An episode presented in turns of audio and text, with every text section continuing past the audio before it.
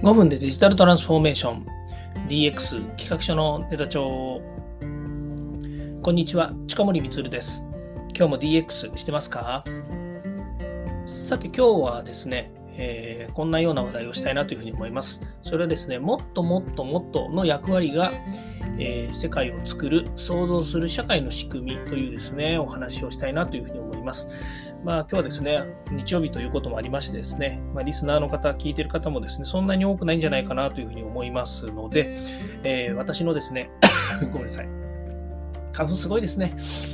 え今日もちょっとあの外に先ほど出たんですね。ワンちゃんの散歩に出たんですけど、本当花粉がすごくてですね、もう一歩外出てすぐ頭が痛くなっちゃうっていうね、まあ、出なきゃいいんじゃないのとも思うんですけれども、まあこれもですね、一つの役割だということで、えー、この役割がですね、世界を作るというお話を今日はしたいなというふうに思っています。まあもっともっともっと、これは何から来てるかっていうとですね、やはりですね、もっと成長しようとか、えー、もっと良くしようとかね、もっとまあ人、自分のこと言ったら売り上げを上げようとか、もっと品質のいいものを作ろうとかですね。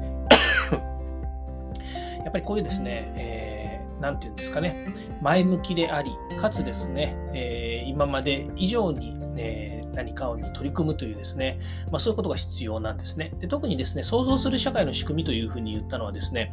これ創造する、つまりですね、新しいことをしたりとか、えー、例えばデジタルトランスフォーメーションのようにですね、トランスフォーメーションする力をですね、えー、備えていかなければいけないということは、これはもうあの言うまでもないことなんですけど、それでもですね、やっぱりこれ役割っていうものがあるんですね。っていうのは、例えばですね、現場で働いてる人がですね、自分が、ま少しずつ、その、何ですかね、あの、えっ、ー、と、自由度がかなりある現場であれば、例えば今手作業でやってるオペレーションであればですね、自由度なんていくらでも変えられるわけですね。不便にもできるし、効率よくもできるし、最大限効率よくした上で、またさらにですね、えー、よくしてやろうなんていうこともですね、あの手作業でやってたりするオペレーションっていうのは非常にやりやすいんですよね。でもこれ一旦ですね、あのデジタルに置き換えてしまう。つまり、何かの仕組みに、えー、全て置き換える。つまり手続きをこう取る仕組みをですね、えー、きっちりとルール化してしまうとですね、それを変更するのって結構手間かかるんですよね。手間かかるし、えみんなが同じ仕組みを使っているのに、勝手にですね、その仕組みを、じゃあ、誰にも相談せずにですね、ビシッと変えてしまったらですね、あの、本当に使いにくいですし、使いにくいっていうのは、みんながね、それを知らないということになると戸惑ってしまいますし、もとより、え自分だけじゃなくて、自分の会社のスタッフであったり、お客さんであったりですね、いろんな人が絡んでいるとですね、みんなにやっぱり迷惑がかかるということもあります。なので、えまず一つはですね、その想像するっていうことにおいて、もしくは新しくですね、え想像したものをですね、実装するっていうことにおいてはですね、えかなりやっぱりこう、その現場現場によって、えやることが違うわけですね。ただ、えこのもっともっと良くしてやろうとか、もっともっと、えー、生産性を高くしてやろうとかね、え、社会を良くしてやろうっていうふうな、この気持ちがないとですね、え、社会っていうのは良くならないんですよね。まあ、これはね、こう言っててもしょうがないことなんですけれども、あの、ね、今までのままでいいなと思ってる人は誰もいないですよね。ただし、それを新しいことをやることによって起こる弊害っていうのもあります。例えば、今よく言われているのは、えこうデジタルの社会になるとですね、今までやっていた仕事がですね、奪われてしまうんじゃないかっていうのをよく聞きますよね。例えばロボットとか、それから最近ですと AI っていうものが登場したことによって、もしくはもっと身近なところでもデジタルが入ったことによってですね、今まで人がやってたものっていうものが、うんと単純作業いらなくなってくるっていうのがあるんですよね。で、特にそれがですね、顕著に言われているのが、やはりその、なんですかね、えっ、ー、と、まあ、人が行っていることっていうことなんですよね。ちょっとまあ話それていくかもしれませんけど、例えば、あの、一時期ですね、やっぱりこう、あの電話で、えー、応対をするっていうね、コールセンターっていう役割っていうのはものすごく重宝されてたわけですね。まあ、ニーズが高かったわけですよね。まあ、大体2000年代ぐらいまではですね、えー、このコールセンターっていうものがかなりやっぱり重要視されていました。まあ、もっと言うと、私が昔勤めてた会社でもですね、コールセンターっていうのを持っていて、えー、全部一本化してですね、コールセンターに入ることで、コールセンターのやっぱりこう、えー、なんでしょうね、オペレーターの、コールセンターのオペレーター、それからコールセンターの要員からコールセンターをマネージする人、そういった人たちの育成だとかですね、ですね要請っていうのはかなりやっぱり進んでいたし、いや、えー、なんでしょうね、力を入れてた部分なんですよね。で、それはやっぱりね、あの、巨大化するというか、あの、たくさんやっぱり、ね、スタッフがいればですね、たくさんの仕事を受注したりができる。たりできるし、そこで集まったノウハウとかですね、まあ、それ IT ももちろん入ってくるんですけども、そういったものをですね、持っている会社っていうのは、え、成長できたっていうことがあるんですよね。ところが、それもですね、だんだん時代が変わってきて、こう、インターネットがね、あの、今の Web1 から Web2 になったあたりですかね、インターネットがかなり進化してくるとですね、そのコールセンター業務っていうのも、え、だんだんこう、Web に置き換えてくるようになったんですね。で、まずは、そのテキストベースでですね、えっ、ー、と、Web の方に載っている、例えば QA サイトみたいなものを作ってですね、ウェブの方に載っけているということになるとですね、えいちいち電話をしなくてもですね、ウェブサイトで検索すればその回答が出てくると。まあ、簡単なものであればそれでよしと。で、そこに載ってないものはですね、やっぱりこうね、あの電話を受けなきゃいけないっていう部分もありますので、まあ、徐々に電話の、まあ、人が対応する、え、コールセンターの舞台からだんだんウェブの方に切り替わっていって、まあ、最近はもう電話の窓口なんてなくてですね、すべてウェブ上でやるということに、えー、なっているようなところもあるわけですね。で、えー、ここ最近ですと今度は AI のようなですね、まあ、AI っていうのは、あのフロントは AI っていうふうにってるんですけど、中身はですね、やっぱりあの機械学習形式でやっているわけですよね。どんなことかっていうと、えー、例えば、うん、そうですね、えっ、ー、と、えっ、ー、と、まあ、コールセンターの、え事務の方が回答しているようなテキスト形式で、えっ、と、なんでしょうね、その瞬時にやり取りができるようになってるわけですね。例えば、あの、そうですね、QA サイトの中でも何かお困りごとはありますかって言って、えー、前だったら検索窓にですね、何かを入れると、えっと、まあ、えっと、トップ3ぐらいですよね。例えば、えっ、ー、と、金額について知りたいんですけどって言ったら、何々の金額、これ、何々の金額、これ、何々の金額、これとかっていうふうに出てくるんですけど、最近は金額について知りたいんですけどって言ったら、どのサービスでしょうか、えー、3つから選びなさいとかって言ってですね、こうやって、えー、どんどん手続き型でですね、回答をしてきたりっていうのがあるわけですね。で、まあ当然わからないとですね、あのお調べして回答いたしますみたいな感じでやってるんですけど、これ、あの裏で誰かが、あの、なんでしょうね、あの、やってる場合もあります。例えば、あの、コンサルティング形式な場合ですと、人がですね、例えば東京にいなくても、えーと、どっかですね、あの地方の方だったり、もしくは海外だったりでですね、オペレーターが打ち返してるっていう場合もあるんですけれども、かなりですね、コンピューターにやらせてるっていうようなですね、まあ、そういった形式もあるわけですね。で、えー、こういうですね、QA チャットっていうのがだんだん流行ってくるようになりますと、当然先ほど言いましたように、えー、365日24時間ですね、コンピューターが、えチャット形式で回答してくれたりするようになると、えー、単純にですね、人がいらなくなるということになるわけですね。で、この人がいらなくなるっていうところがやっぱりポイントで、まあ、逆に言えばですね、今までそこでやってた人たちは、本来、えー、その、えー、なんでしょうね、手続き型の、えー、なコールセンター業務っていうものからですね、それをマネージする人ですとか、それを管理する人ですとか、それからまたはですね、また別の仕事にですね、就くことができるというふうに考えればいいんですけれども、人はとかくですね、仕事を奪われたっていうふうに言ってしまうわけですね。で、えー、このお話のですね、論点は何かっていうとですね、その、えー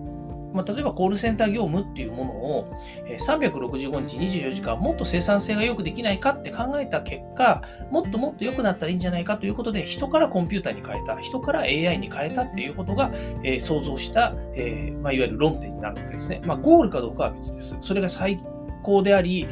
現時点では最強かもしれませんし、最高かもしれませんけれども、あの例えば人がやった方がですね、もっと今節丁寧に答えられるし、かゆいところにもっと手が届くっていうようなですね、そういう内容もあると思うんですね。すべてがすべてコンピューターがあの絶対優位っていうふうに、絶対最高なんだっていうふうに言えることばかりではないというふうに思うんですよね。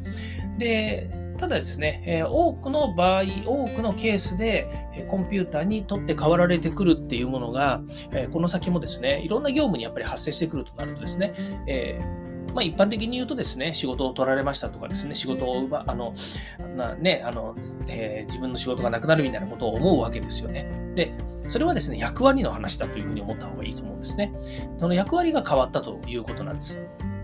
で、この先ですね、やっぱり、えー、人がやるべきことというのは、やっぱり創造性豊かなことの方にシフトしていかなければいけないわけですね。で、さっき言った話でいくと、えっ、ー、と、想像する仕事と想像しない仕事というふうに、まあ、単純に分けたとするとですね、えー先ほどのコールセンターの話っていうのは想像しなくてもよかった仕事なわけですよね。つまり、コールセンターは AI に置き換えられる、つまりコンピューターでも置き換えられるっていうふうになったとすればですね、想像はしていなかったというふうに考えてもいいと思います。で、それをですね、この想像する仕事に変わる変えたときに、当然ですけど、人はそこから、まあ、ある意味、離れるわけですから、その人がまたその新しい仕事に就くということができるようになりますし、またその人がですね、今までの経験を生かして新しい創造の仕事をするという役割に変わるというふうに考えた方がいいと思うんですね。つまり誰でもですね、創造的な仕事だったりとか、創造する仕事の役につけるということではあるわけですね。ところがですね、一旦仕事を奪われたと思った人はですね、えー、ずっと仕事を奪われたっていうふうにあの言い続けるわけですよね。まあ当たり前ですけれども。だけど、そうではなくてですね、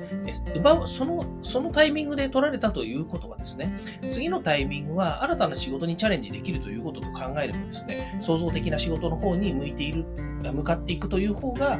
まあ正しい姿になってくるのかなというふうに思います。これは役割の問題です。なので、今、えーと、皆さんがというか、私もそうなんですけども、自分がやってる仕事がですね、えー、最高でもうこれ以上の仕事はないよではなくて、それは今はその仕事が役割だというふうに言っています。ですから、その仕事のを何かの形に置き換える。例えば、私は今、会社の社長をやっているので、会社の業務の全てのことを自分ができるわけですけども、かといって自分がやらなくても、えー、進められるものについては私のスタッフに任したりとか、もっと言うと私の、え会社の中でシステム化して、えー、今はあの IT に任してたりとか、まあ、AI に任してるものってのはあまりないんですけれども、えそういったことにしているわけですよね。そういうように、え皆さんが、えどんな立場においてもですね、何かに置き換えられた時っていうのは、次の仕事にチャレンジする時だったり、次の創造的な仕事をするっていうところに回れるということなんですね。っていうのは、コールセンターの人が次にまたコールセンターに行くっていうことばかりなわけじゃないですよね。コールセンターが AI に置き換わ、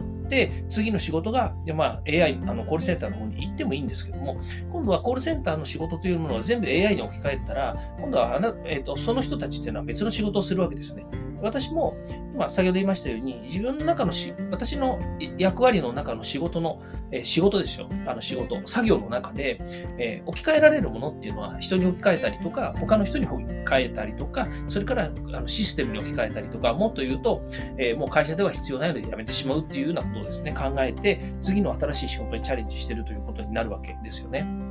じゃあこれはですね、置き換えると、社長だけがそれでいいのかというと、そんなことないわけですね。いやいや、社長というのは会社の代表であって、自分の会社なんだから自由度が高いでしょうと。自分の好き勝手なことができるでしょ。うん、確かにその通りです。だけど、会社っていうのはですね、あの可能性というふうに考えると、何をやってもいいんじゃないかなというふうに思うんですよね。特に私なんかは、あの自分の会社であったとしてもですね、えー、その中でやる仕事っていうのは、あの絶対こうでなければならないというふうに決めてるわけではないんですよね。うん、そこがね、もっともっともっとの話なんですよ。もっとやればもっとできる。ね、あの、なんでしょうね。だから人はとかくですね、人から言われたこととか自分がやるべきことっていうのをですね、勝手に決めてしまっていて、それ以上のことっていうのは、ね、やらなかったり、それから踏み込まなかったりするっていう傾向がありますよね。で、その、そこに新しいところに踏み込むこと、想像するということに、新しいことに踏み込むというのは、イコール想像するってことにも近いので、想像することに、新たに飛び込むことによって、新たな仕事だったり、自分のキャリアだったり、もっと言うと、成長につながってくるわけですよね。まあ、成長につながるからこそ、キャリアにつながるっていうふうに言った方がいいんですよね。だけど、えっ、ー、と、今ある仕事の延長線上のこと以上のことをですね、しないもしくは、えーと、自分で率先してやらない、自分が、えー、どんどんですね、手を出していかないということになりますと、えー、成長が止まっているというよりもですね、自分自身が止まっているというふうに考えた方がいいと思うんですよね。なので、えーそうですね、横展開をしていくというよりもですね、かなりやっぱり先を見ていくということなんですね。で、え、その先を見ていくということことに関して言ってもですね、先ほど言いましたようにコンピュータが解決してくれたりとか、えー、自分がやるべきことじゃないのは、例えば人に任せたりということもできるわけですよね。例えば、えーと、会社のスタッフの人で、えー、一生懸命仕事をやってますと。で、これは一つパーツとして、えー、自分じゃなくて誰かにあの任せられますよねって言ったときに、あのその任せる相手がですね、えー、正社員の方だったら契約社員の人に任せてもいいでしょうし、契約社員の人だったら、今度、あの、えアルバイトさんをですね、雇ってそこに任せてもいいというふうになっていくわけですよね。もっと言うと、そういった、え人がオペレーションするものではなければ、システムに置き換えていくっていうふうになってもいいわけですよね。で、それをですね、こうでなければならないっていうふうに決めた段階で、もう頭がストップするし、考えも全部ストップするわけですよね。ですから、次にやるべき仕事っていうのは、次にやる仕事、想像する仕事っていうのがあったときに、そうではない仕事を何かしらですね、別のところに移さなくちゃいけないということになりますので、その移すっていうこともですね、